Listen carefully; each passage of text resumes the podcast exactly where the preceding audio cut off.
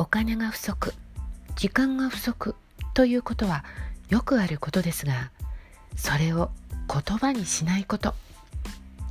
ついこぼしそうになったらぐっと飲み込むこと。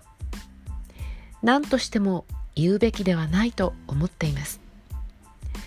限られたお金や時間で物事を進めるのは自分の責任です。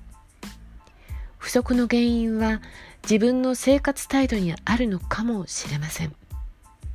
それなのに社会のせい世の中のせいと責任転換をしていたらいつまでたっても足りないままでしょう。